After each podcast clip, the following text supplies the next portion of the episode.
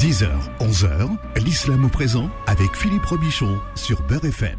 Voilà, c'est l'islam au présent sur Beurre FM tous les samedis. Rendez-vous en direct euh, avec l'imam Abdelali Mamoun. Bonjour, imam Abdelali. Assalamu alaikum Bonjour à toi Philippe, bonjour à toute l'équipe, bonjour à toutes nos auditrices et à tous nos auditeurs de Beurre FM. Assalamu alaikum wa rahmatullahi wa barakatuh. Atamanna lakum ayyaman tayyiba wa mubaraka inshallah. Vous êtes très beau aujourd'hui. Ah. J'ai mis une chemise blanche. Qu'est-ce qui vous arrive? Vous allez où? J'avais chaud alors je me mis une chemise blanche et puis tu vois Vous light, beau comme quelqu'un qui va à la messe. light euh, à la messe. Ouais, Euh, une belle chemise hier, blanche de premier communion. Hier, hier c'était la messe. Hier, Jumu'ah. ça. Bon, Salat el Jumu'ah. bon. Oh, j'ai cru, j'ai cru que vous alliez, euh, que vous aviez des festivités, imam Abdelali. Euh, hier, il y en avait une, un mariage. Effectivement, j'ai célébré un Vous mariage. n'avez pas changé de chemise depuis hier? Ah non, mais j'étais en khamis hier. Ah bon, vous m'avez fait peur. C'était le khamis, euh, la robe, tu sais, la robe de, de l'imam. Là, c'est là, c'est civil. Je suis habillé en civil. Bon, alors, imam Abdelali. Faut pas choquer, faut pas choquer. Non, on va pas choquer. Ce matin, je suis en train de lire ce que vous m'avez envoyé sur mon téléphone portable, puisque vous avez oublié d'appuyer sur votre sur Ouais. le bouton de votre Ah. ordinateur. Je sais pas où vous avez la tête en ce moment. Chaque fois, je fais, ça m'arrive souvent. Après, je suis obligé d'appeler madame pour ah, appuyer sur le bouton là pour envoyer le mail. Mais bon, c'est pas grave. Bon, on va parler des dix euh, premiers jours du dernier mois de l'année euh, musulmane qui s'appelle.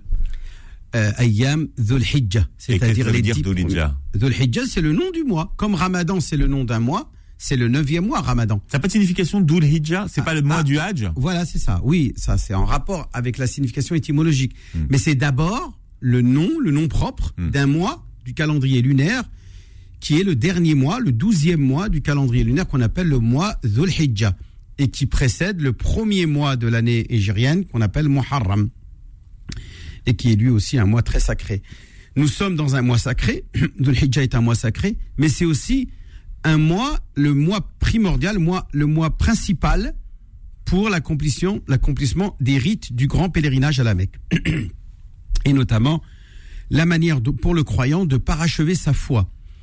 C'est euh, un moment d'une intensité énorme parce que Allah Azzawajal ne peut pas limiter sa générosité dans ce lieu sacré qu'on appelle Makkah al-Mukarrama et ses alentours que sont Minan et Arafat où les pèlerins vont par ce parcours du pèlerinage parachever leur foi, parachever leur religion puisque c'est là-bas où le verset du Coran qui est l'un des tout derniers, l'un des tout derniers, pas le dernier, mais l'un des tout derniers versets révélés au prophète Mohammed sallam où Dieu dit Al akmaltu lakum dinakum.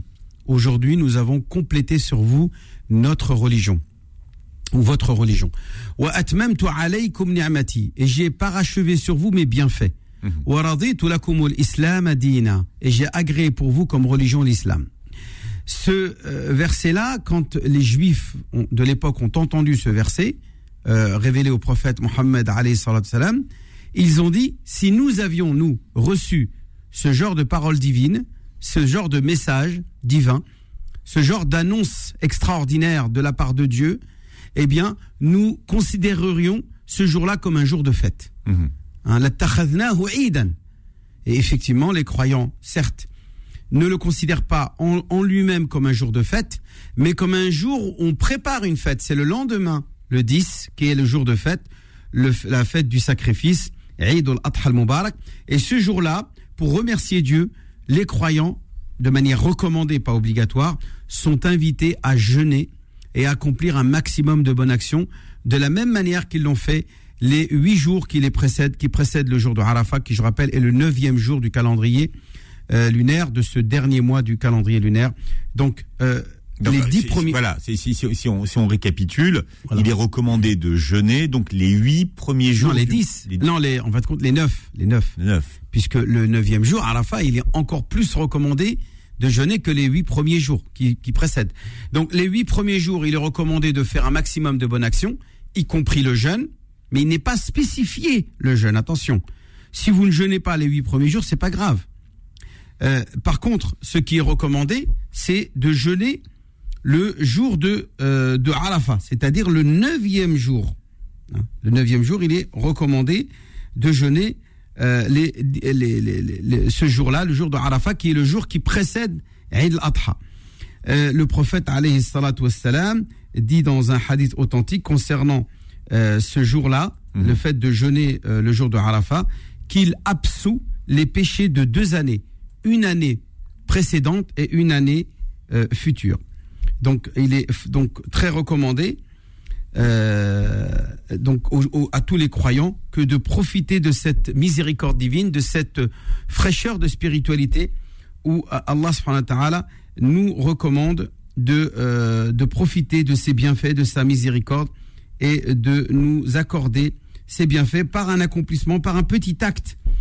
Euh, et, et, notamment le fait que ce jour-là, le jour de Arafat, c'est le jour où le croyant va jeûner et en même temps va multiplier l'évocation. Une évocation qui est le fait de prononcer l'unicité de Dieu.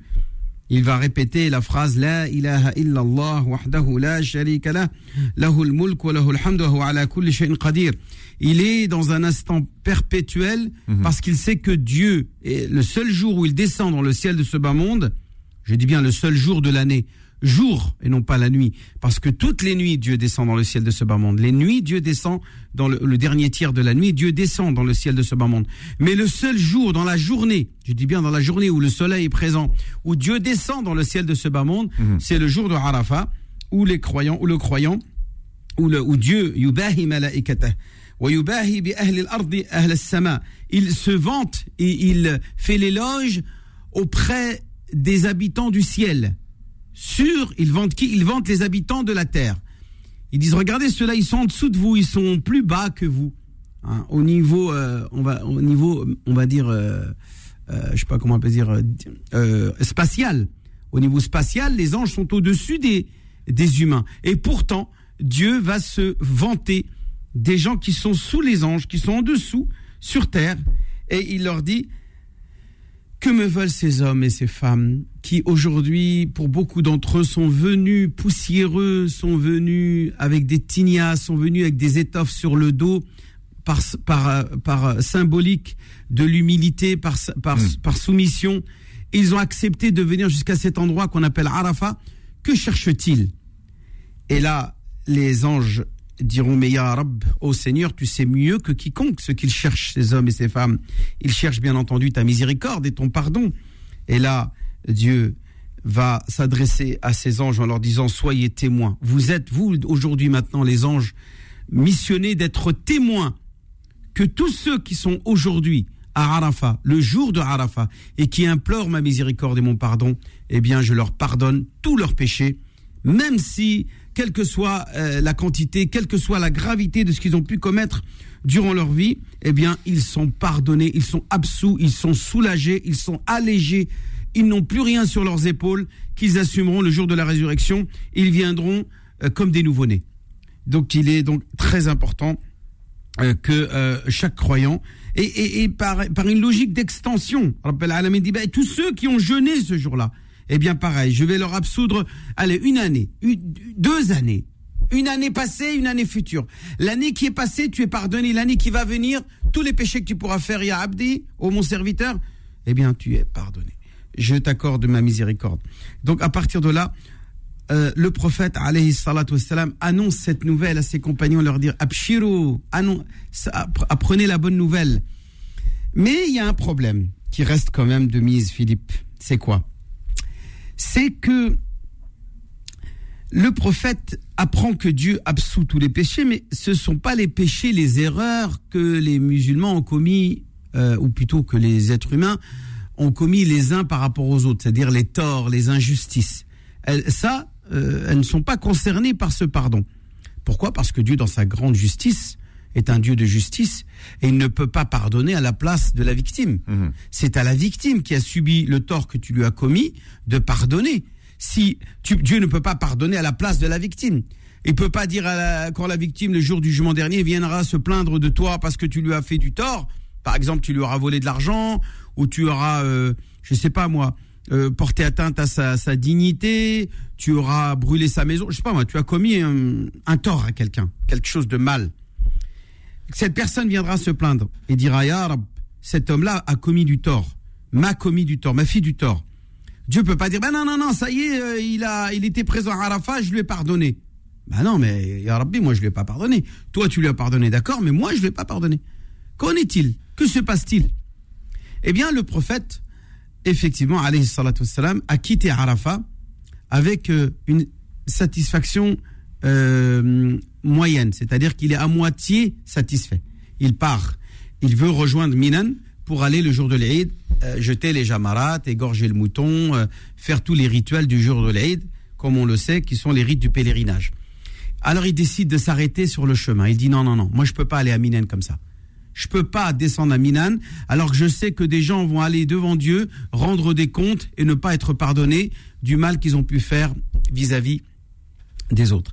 Alors, Jibril descend sur, euh, le soir à Mousdalifa, donc cet endroit qui se trouve en- entre Arafat et Minan, et il vient voir le prophète, lui dit, et là le prophète là, lui dit, Ya, ya- ya Jibril, est-ce que tu peux demander à Dieu de pardonner certes aux croyants les fautes qui concernent Dieu, ok ça c'est pardonné, ok c'est fait, mais de tout simplement de se porter garant pour dédommager la victime et ainsi pardonner à l'auteur qui est venu à Arafat pour se faire pardonner. Donc lui, Dieu dédommage la victime, prend en charge euh, la, euh, ce qu'on appelle la, la- comment on pourrait, on pourrait appeler ça, le dédommagement, c'est-à-dire la, La compensation. la compensation, Ouais. voilà, Mm. la compensation qui permettra à la victime de pardonner Mhm. à l'auteur du tort ou du mal qu'il a accompli. Et ainsi pardonner à la fois à la victime et pardonner aussi à l'auteur du tort qui de l'injustice. Et donc Jibril a dit attends attends moi je peux pas je peux pas me porter garant par rapport à ce que tu me demandes, je dois aller d'abord lui demander. Mhm. Donc Jibril repart. Le soir, il repart alors que le prophète a prié le Maghreb et l'Isha à Muzdalifa et il s'endort. Et il attend le retour de Jibril le matin. Effectivement, Jibril le matin arrive à Al-Fajr et il lui dit Abshir Muhammad, je t'annonce la bonne nouvelle ya Muhammad, qu'Allah Azzawajal a accepté de prendre en charge et de dédommager la victime et donc de pardonner à l'auteur de celui qui est venu à Arafat pour euh, accomplir le pèlerinage à la Mecque. Et là, le prophète s'est mis à sourire et il regardait dans un côté, dans un côté où il y avait rien, un terrain vague. euh, on est là-bas à Mousdalifa, il y a rien. C'est vrai que Mousdalifa c'est une, grande, un grand plateau où il y a rien du tout. Mais il regarde dans un endroit, personne ne comprend pourquoi il regarde et il sourit. Et là, euh, c'est Abou Bakr Saddir qui vient, Ya Rasulallah, que se passe-t-il? Pourquoi tu rigoles? On te voit regarder dans un endroit. Nous, on voit rien. Et toi, qu'est-ce que tu vois? Il dit, moi, je vois, je vois Iblis. Je vois Satan. Je vois le diable. Qu'est-ce qu'il fait? Pourquoi tu rigoles? Il dit, il est en train de mettre de la terre sur la, sur ses, sur sa tête. Il met de la terre. Il prend de la terre, du sable, et il le met sur sa tête, et il se lamente. Il dit, Ya Wailah, Ya Wailah. Il dit, oh malheur à moi, malheur à moi, malheur à moi. Qu'est-ce qu'il y a, ya Jibril? Il y a- il y a- il y a- il y a- Qu'est-ce qui se passe, Satan? Pourquoi tu es, tu es autant malheureux ce jour?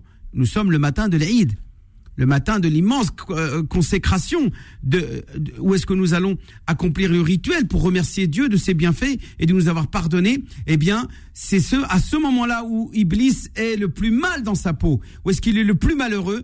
Parce qu'il dit, je les ai égarés toute l'année. Et dit en un instant, il décide de leur pardonner.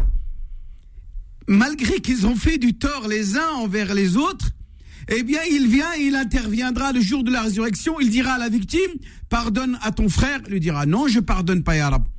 Que veux-tu pour que tu lui pardonnes, Ya Abdi, ô mon serviteur? Ya Rabbi, j'ai été jugé pour aller en enfer, sors-moi de l'enfer. Il lui dit, d'accord, tu sors de l'enfer et tu pardonnes à ton frère. Il lui dit, non, je pardonne pas. Il dit, pourquoi? Il dit, je veux plus que ça. Il dit, je veux rentrer au paradis. Il dit, d'accord, je te fais rentrer au paradis et tu pardonnes à ton frère. Elle a dit, non, je veux autre chose. Et là, il va continuer à dire, non, je veux autre chose. Non, je veux autre chose. Je veux un paradis, je veux un palais au paradis. Je veux, je veux, je veux, etc. Tout ce qu'il pouvait imaginer dans sa tête, il va le réclamer et le revendiquer auprès d'Allah pour que il pardonne à la victime qui a accompli le hajj jusqu'au moment où est-ce qu'il est satisfait enfin de son Seigneur et pardonne à la victime et Dieu lui dit prends la main de ton frère qui t'a fait du tort et rentrez tous les deux au paradis. Voilà l'aboutissement, voilà la satisfaction suprême qu'Allah Azzawajal fait profiter à tous ces hommes et à toutes ces femmes qui essayent de s'imprégner dans cette immense générosité divine, dans cette immense miséricorde divine, pour obtenir d'Allah wa ta'ala le pardon et enfin euh, pouvoir eux aussi, où qu'ils soient dans ce monde, profiter de cette miséricorde. Ils sont pardonnés une année passée et une année future. Hein. Voilà ce que nous dit le prophète et ce qu'il nous rapporte, alayhi salatu wassalam.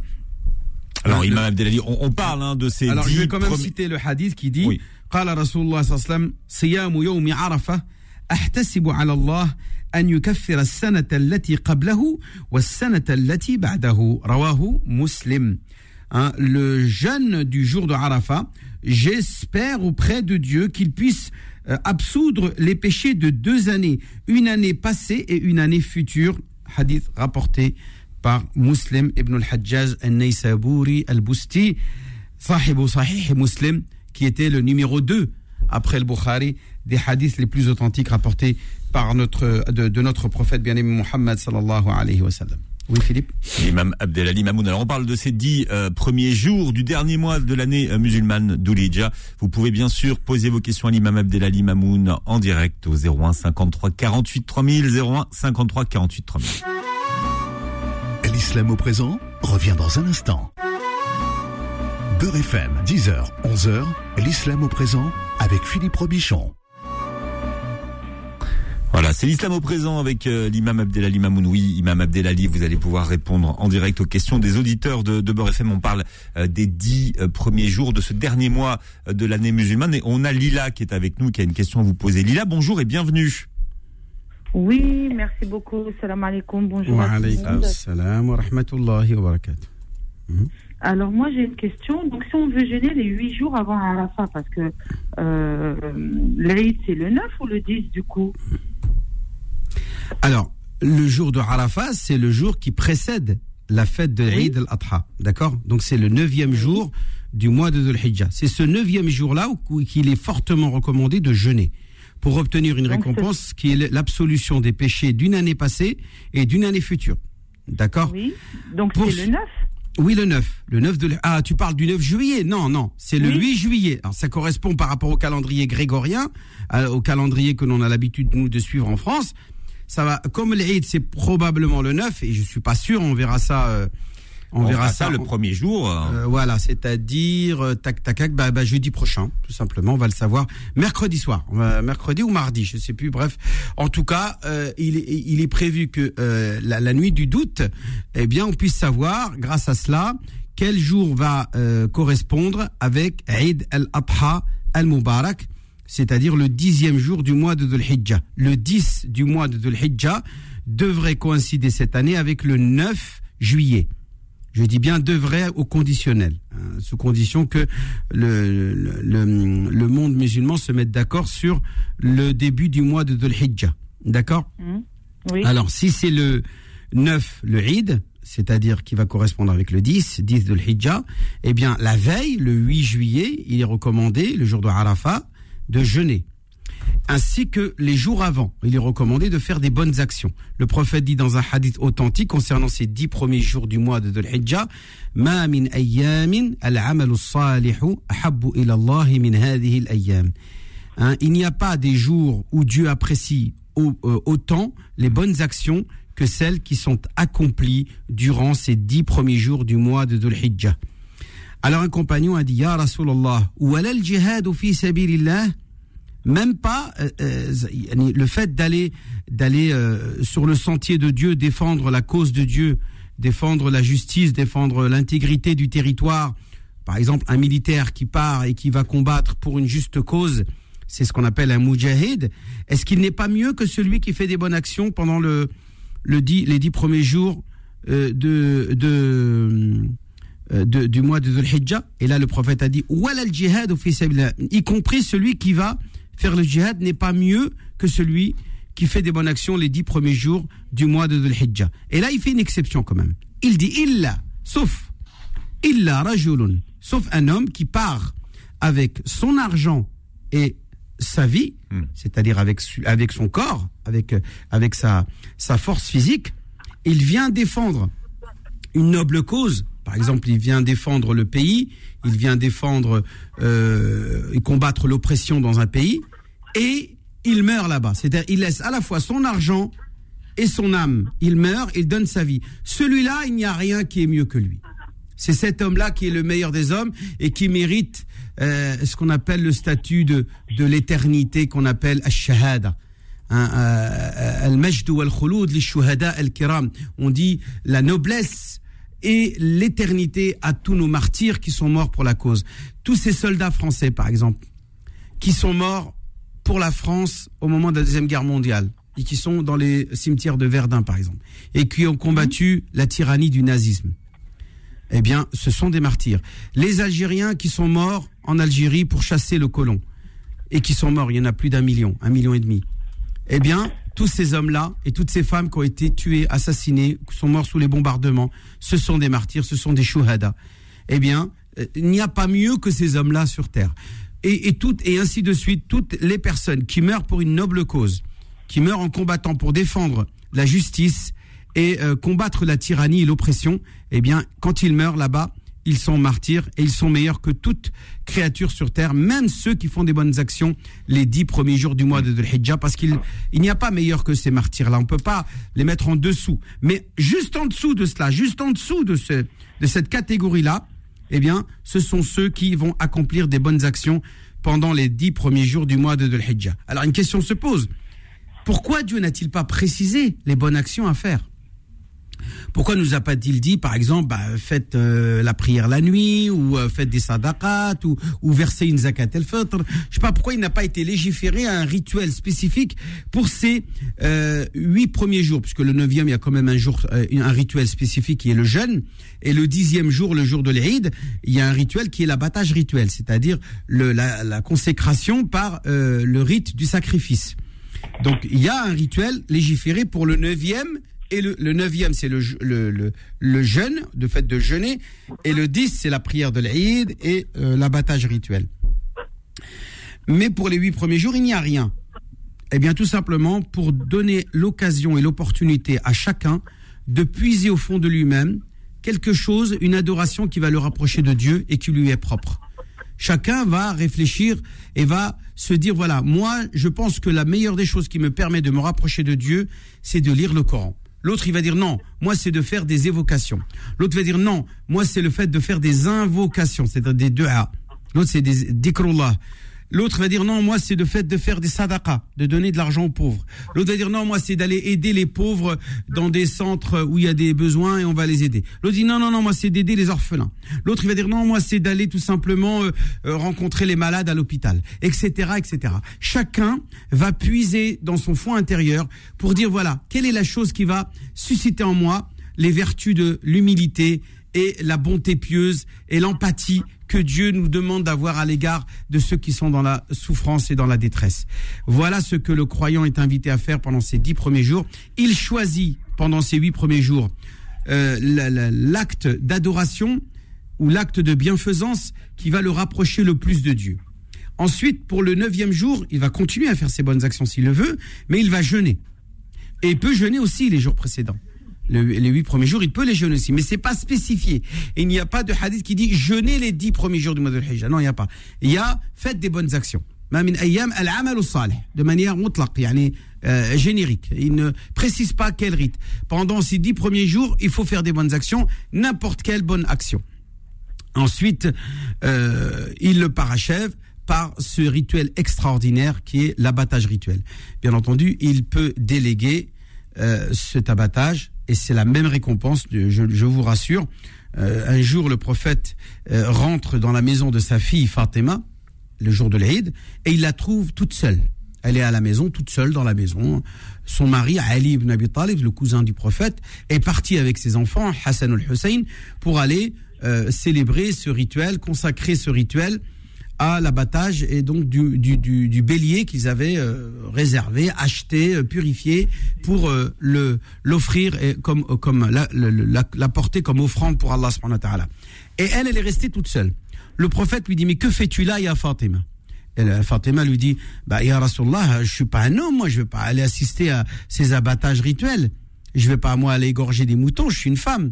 Et là le prophète lui dit si, va assister, va regarder, va ne serait-ce que par une présence physique près de l'abattage rituel et va formuler, va formuler cette, cette parole que je vais t'enseigner. Il a dit, quelle est cette parole, Ya Rasulallah?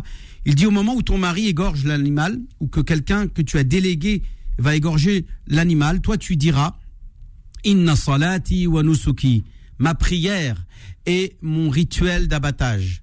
Ainsi que toute ma vie, ainsi que toute ma mort, lillahi, je les accorde et je les consacre à Allah, hein, Lillahi Rabbil Alamin, Seigneur des mondes. Inna salati wa nusuki wa mahyaya wa mamati lillahi rabbil alamin la sharika lah. Il n'a pas d'associé. Et c'est ce pourquoi j'ai été, j'ai reçu l'ordre. Hmm. Hein, J'ai reçu cette injonction.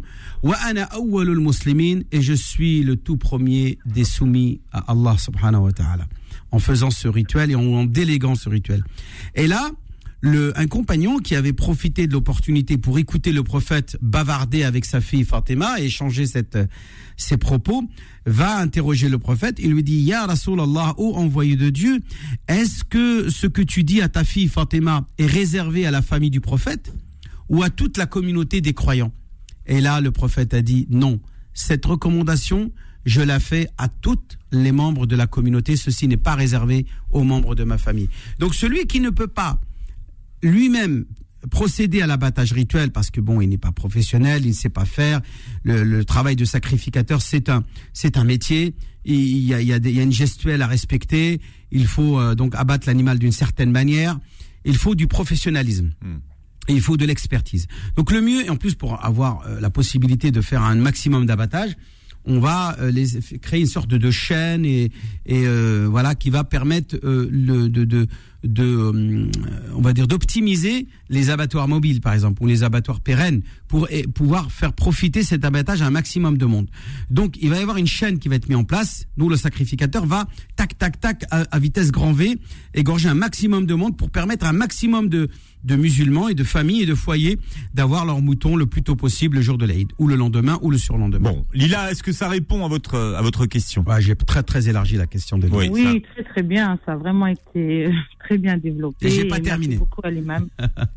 Machallah. Mais là, il y a la pause. Faut, il faut faire une petite pause. La pause s'impose. Merci Lila pour votre question. Merci, D'autres Lila. appels dans un instant si vous voulez poser vos questions à l'imam Abdelali Mamoun 01 01 53 48 3000. Vous appelez tous là. Allez, je veux voir le standard blindé, Inch'Allah. 01 53 48 3000. L'islam au présent revient dans un instant. Beurre FM, 10h, 11h, l'islam au présent avec Philippe Robichon. Voilà, l'imam Abdelali Mamoun, nous parlons des dix, euh, des dix premiers jours hein, de ce dernier euh, mois de l'année musulmane, le mois de Doulidja. Est-ce que ce sont euh, ces jours-là les meilleurs jours de l'année, imam Abdelali Oui, effectivement, euh, le prophète l'a dit. Donc ce sont les jours effectivement où l'accomplissement des bonnes actions sont les mieux récompensés que n'importe quel jour de l'année.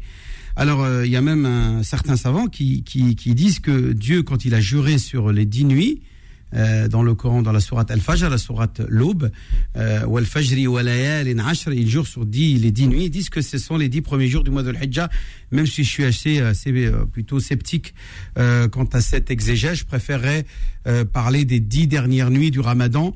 Alors, est-ce que les dix dernières nuits du Ramadan sont-elles meilleures que les dix premiers jours du mois de Dhul-Hijjah? Eh bien, nous pouvons donner à chacun son moment. Toutes les deux sont les meilleures. C'est-à-dire, les dix dernières nuits sont les dix meilleures nuits du euh, de l'année.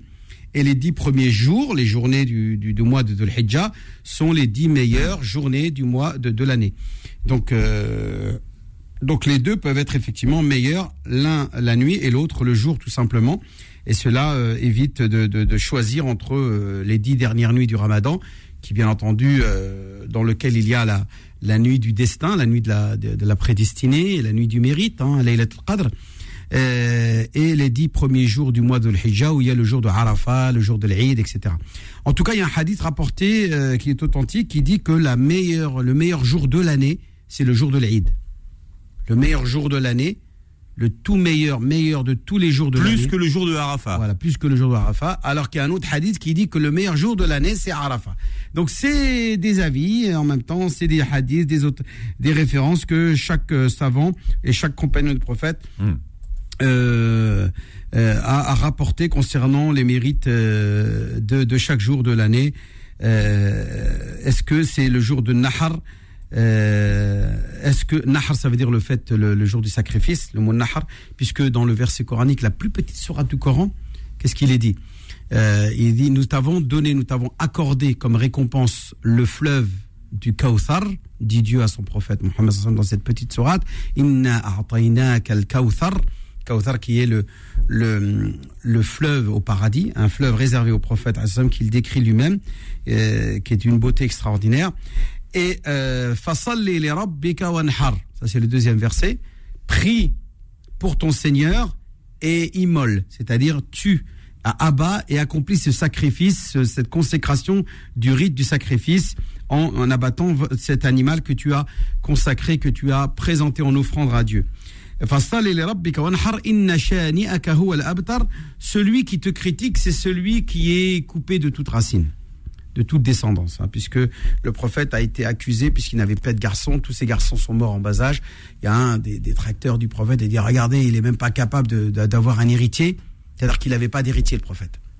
Il avait que des héritières, puisque les garçons sont morts en bas âge. Al-Qasim, Abdullah et Ibrahim, ces trois garçons, sont morts en bas âge. Alors que les filles, elles, elles ont resté, réussi à vivre longtemps. Elles sont, euh, elles ont grandi, elles se sont mariées. Certaines ont même fait des enfants. Zainab a eu deux enfants. Fatima en a eu plusieurs. Fatima a eu au moins le Hassan, le Hussein et Muhsin. Euh, elle a eu au moins trois garçons. Et donc le prophète a eu comme héritier, ce sont des héritières. Les garçons, comme je répète, Al-Qasim est mort en bas âge. Abdullah est mort en bas âge. Et enfin, Ibrahim, le fils de Maria la Copte, lui aussi est mort en bas âge. Donc ce, ce détracteur, cet, ennemi de Dieu, cet ennemi du prophète, a critiqué, a essayé de entacher l'image du prophète en disant, regardez, il est même pas capable d'avoir un héritier, il est l'abtar, il est le fameux abtar. Le mot abtar, ça veut dire celui qui, euh, où s'arrête et s'interrompt sa généalogie et sa descendance. Euh, voilà, euh, et Dieu a dit, pour défendre son prophète, que celui qui te critique, c'est lui le abtar c'est lui qui a une descendance rompue. À noter que ceux qui euh, qui font le, le pèlerinage hein, et qui sont donc le neuvième jour euh, à la station Arafat, est-ce qu'ils jeûnent cela Non, ils ne jeûnent pas. Et eux, ils ont un rituel qui, est, qui leur est propre. Tous ceux qui doivent accomplir le pèlerinage ne doivent pas jeûner le jour de Arafat. Euh, ils sont euh, dans Arafat afin d'y accomplir un maximum de bonnes actions. Eux aussi, bien sûr, ils sont au summum de l'adoration, du repentir, des évocations, des invocations, surtout des invocations. Le prophète a dit le meilleur des du'a, c'est le du'a que l'on fait le jour et dans le lieu de Arafat. Le jour de Arafat et le lieu de Arafat. Et il dit et la meilleure des paroles que j'ai tenues moi et les prophètes avant moi ce jour-là, c'est le fait de dire La ilaha illallah wahdahu la sharika lah, lahul mulk wa lahul ala kulli shay'in qadir. Il n'y a de Dieu si ce n'est Allah. Euh, à lui la, la royauté, euh, à lui la louange. C'est lui qui donne la vie, c'est lui qui fait mourir. Et il est capable de, il est ce qu'on appelle omnipotent et capable de tout faire. Donc à partir de là, cette, cette, cette parole est fortement recommandée comme étant ce qu'on appelle dua thana, c'est-à-dire une invocation par éloge, où le, le musulman s'abstient de demander et remplace son invocation par une évocation. Il remplace le dua par un dhikr. Hein? Euh, il, remplace le dua par un dhikr, qui est le fait d'évoquer l'unicité d'Allah C'est ce qu'il aime le plus le jour de Arafat, puisque Dieu lui-même descendant le ciel, euh, dans le ciel de ce bas monde le jour de Arafat, eh bien, il apprécie que l'on prononce cette formule. Eh bien, euh, il y a même, pour comparer, euh, l'évocation qui est une invocation, mais une évocation, c'est-à-dire que c'est à la fois un dua remplacé par une évocation, c'est celui de du prophète Jonas qui, dans le ventre de la, baleine, va non pas demander Oh Dieu sauve-moi. Il sait bien qu'il est dans une situation catastrophique, qu'il est voué à la mort. Il va être, euh, il va être euh, ce qu'on appelle euh, tué par par le, les sucs gastriques de, de, la baleine. Il va mourir. Euh, il est, même s'il arrive à s'en sortir, ben il, il sera euh, au milieu de la mer. Il va certainement à, plusieurs centaines de mètres euh, sous l'eau mourir sous la pression la, la pression de l'eau. Donc il va il va mourir ou il va tout simplement se noyer. Euh, donc il, il, n'a pas d'autre moyen, au lieu de dire à Dieu sauve-moi, eh bien il va dire La ilaha illa ant, il n'y a de Dieu si ce n'est toi. Subhanak, gloire à toi. Inni kuntu min je faisais partie des gens injustes. C'est vrai que le jour de Arafat, beaucoup de prédicateurs encouragent les croyants à formuler cette phrase qu'a qu tenue euh, Sayyidina Yunus, puisque tout de suite après, Dieu dit Nous l'avons sauvé de sa situation catastrophique en le jetant sur le bord de la mer.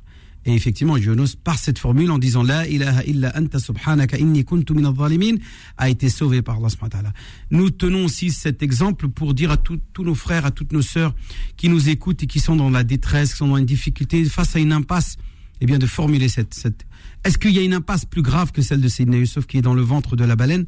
Eh bien, si vous, vous sentez aujourd'hui dans une situation, dans une impasse, j'ai entendu des gens se plaindre de leurs enfants qui sont égarés, qui, qui ont choisi des chemins un peu bizarres, etc.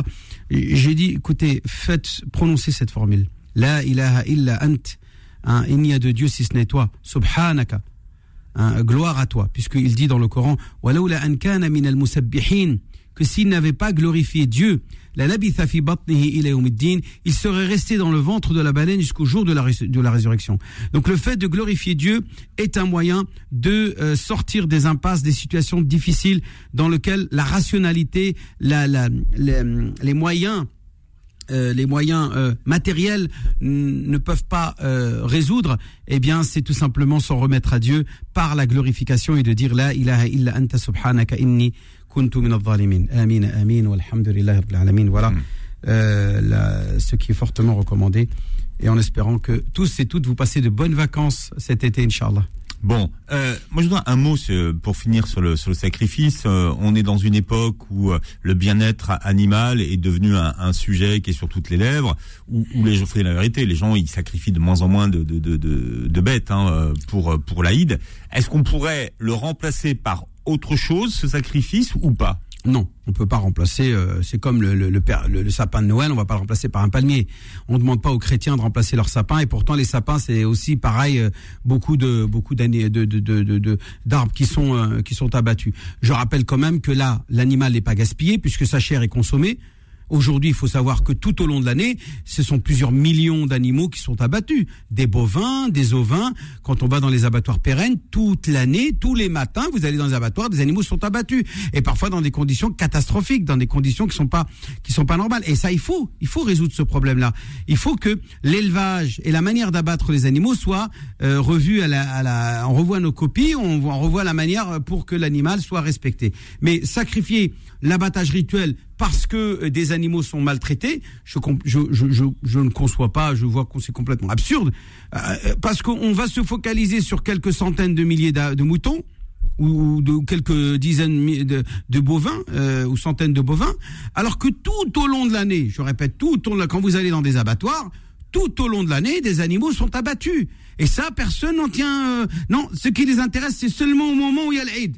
C'est-à-dire quand il y a un rituel musulman, quand ça concerne l'islam et les musulmans, comme par hasard, on commence, on parle les conditions d'abattage et nanani, nananer. C'est ça pour moi, c'est de l'hypocrisie, c'est du n'importe quoi.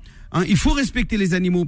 Notamment, le prophète l'a recommandé en disant que euh, il fallait bien aiguiser sa lame pour éviter de faire souffrir l'animal au moment de l'égorger.